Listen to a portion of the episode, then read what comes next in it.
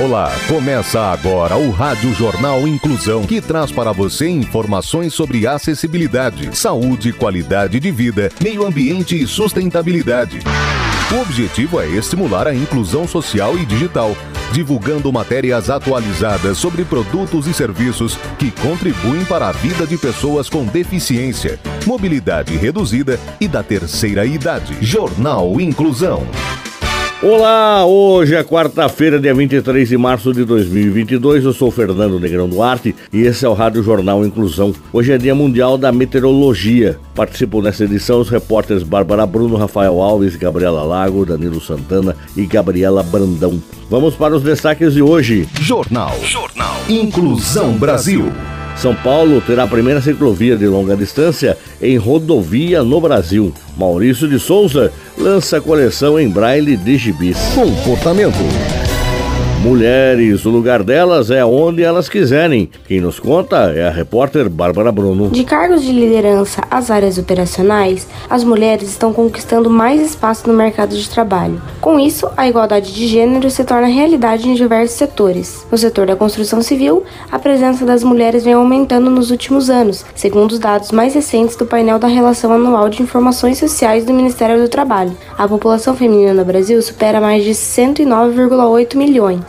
De acordo com a pesquisa, a presença feminina nos canteiros de obras com carteira assinada aumentou 5,5% em 2020, a comparação com o ano anterior. Os dados mostram que o número de pontos ocupados por mulheres aumentou de 205 mil em 2019 para 216 mil no ano seguinte. O aumento da participação se deve à maior procura das mulheres em busca da capacitação para atuar no setor, historicamente denominado por homens. Em Sorocaba, a construtora Planeta possui 63 colaboradoras, correspondendo a aproximadamente 31% do quadro geral. A presença delas na empresa vem crescendo ano após ano em diversos departamentos e cargos. Dos 18 cargos de liderança da organização, 7 são ocupados por mulheres. São as funções de coordenação e gerência de setores como projetos, recursos humanos, atendimento ao cliente, qualidade, financeiro e obras. Andréa Lilpec Vícios, líder e supervisora de recursos humanos, destaca que ofertar oportunidades em patamar de igualdade é algo necessário para combater ambientes discriminatórios e criar um espaço para que homens e mulheres usufruam de oportunidades iguais para o desenvolvimento profissional. Todos possuem aptidões e precisam ser vistos e respeitados por suas habilidades. Sustentabilidade. Programa de reciclagem de eletroeletrônicos cresce 54%. As informações com Danilo Santana. O RePlus, Programa de Logística Reserva e Reciclagem da Samsung, registrou um aumento de 54% no volume de resíduos eletroeletrônicos coletados e tratados em 2021, em comparação ao ano anterior. O objetivo é garantir a destinação correta dos equipamentos eletrônicos que não são mais utilizados, ao meio tempo em que reduz o impacto ambiental de seus produtos estão inseridos no processo de reciclagem produtos que são descartados pelos consumidores, tais como smartphones, tablets, notebooks, monitores, além de produtos de grande porte, como refrigeradores, máquinas de lavar e aparelhos de ar-condicionado. As peças removidas durante o reparo dos produtos, realizado nos postos de serviços e lojas da marca, também fazem parte dos itens reciclados. A Samsung disponibiliza urnas de coleta para itens de pequeno porte, como smartphone, tablets, acessórios, pilhas, baterias e peças menores, em suas lojas e assistências técnicas autorizadas de todo o Brasil. Além disso, os consumidores da marca podem solicitar a coleta de produtos de médio e grande portes, como refrigeradores, máquinas de lavar, ar-condicionados e televisores acima de 46 polegadas, diretamente em sua residência. Para mais informações, você pode estar entrando no site samsung.com.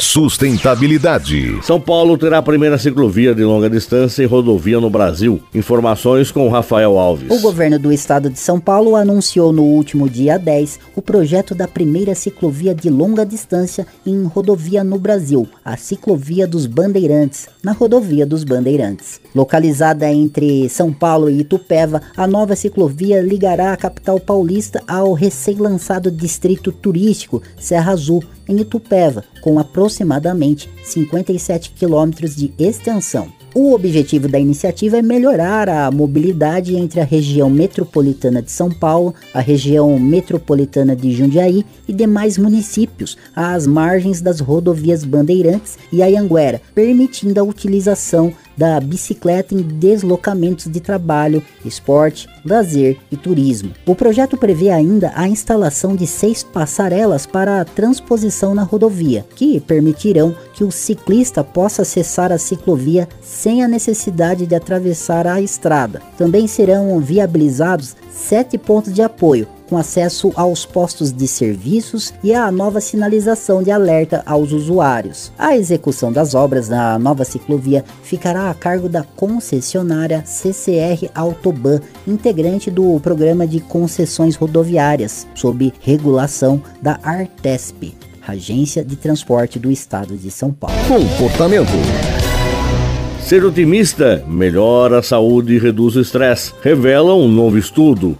Gabriela Lago tem essas informações. Ser otimista não é apenas um estado de espírito, é uma filosofia de vida. É também a causa de permanecermos saudáveis e termos um envelhecimento bem-sucedido. É o que mostra um novo estudo de pesquisadores norte-americanos publicados na revista Science Daily. De acordo com os cientistas, o otimismo pode promover o bem-estar emocional, limitando a frequência com que a pessoa otimista sente as situações estressantes. Os pesquisadores descobriram que os voluntários mais otimistas relataram não apenas um humor negativo mais baixo, mas também um humor mais positivo. Eles também relataram ter menos estressores que não estavam relacionados ao seu humor positivo mais alto, mas explicavam seus níveis mais baixos de humor negativo. Os pesquisadores acompanharam 233 voluntários mais velhos, que primeiro preencheram um questionário de otimismo para servir como linha de base da personalidade desses voluntários. Então, 14 anos depois, eles passaram por uma longa e detalhada etapa de avaliação, oito noites consecutivas até três vezes ao longo de um período de oito anos, quando relatavam estressores diários, juntamente com humores positivos e negativos. Embora os estudos confirmem cada vez mais que a ideia do otimismo como recurso pode promover boa saúde e longevidade, a ciência sabe muito pouco sobre os mecanismos fisiológicos que fazem essa ponte, diferentemente do que acontece com o estresse cujo impacto negativo em nossa saúde já foi bastante pesquisado. Inclusão.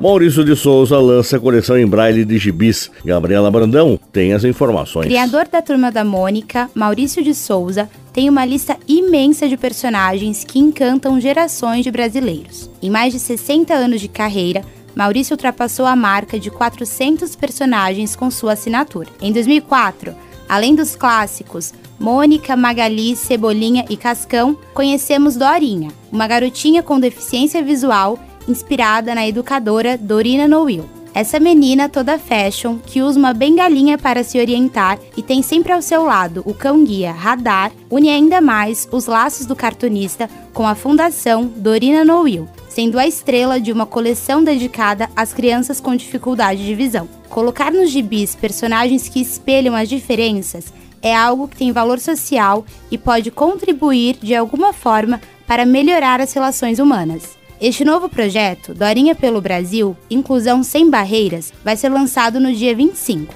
Apesar de ser direcionado para as crianças cegas, ele também proporciona uma conexão entre as crianças que enxergam com esse mundo desconhecido. Para o autor, a empatia que esses livros podem gerar é fantástica. Alexandre Mank, superintendente executivo da Fundação Dorina Noil para Cegos, conta que Dorinha é uma personagem forte, curiosa, elegante e bem antenada no que está acontecendo. Ou seja, a deficiência não a limita. Essas características a aproximam do público e geram identificação com os pequenos. Com a perspectiva de chegar a diversos pontos do país, Alexandre destaca que os livros não estão à venda para o público em geral, o que não chega a ser uma má notícia. Pelo contrário, será distribuída gratuitamente para bibliotecas, escolas públicas e organizações sociais de todo o Brasil, com distribuição feita pela própria Fundação. Jornal Inclusão Brasil. O Rádio Jornal Inclusão de hoje termina aqui. Você também pode escutar o Rádio Jornal Inclusão em formato de podcast no Spotify. Se quiser entrar em contato com a gente, envie um e-mail para radioniso.br, repetindo radioniso.br ou pelo nosso WhatsApp O número é 15 99724 3329, repetindo 15 99724 3329. Obrigado pela audiência e até o próximo programa. Termina aqui o Rádio Jornal Inclusão, um projeto de extensão universitária da Agência de Comunicação da Universidade de Sorocaba. Jornalista responsável e apresentação, professor Fernando Negrão Duarte. Reportagens, Agência de Comunicação da Universidade de Sorocaba. Gravado no Laboratório de Comunicação da Universidade de Sorocaba, com edição de Douglas Vale e coordenação técnica de Luiz Rodrigues. Até a próxima edição.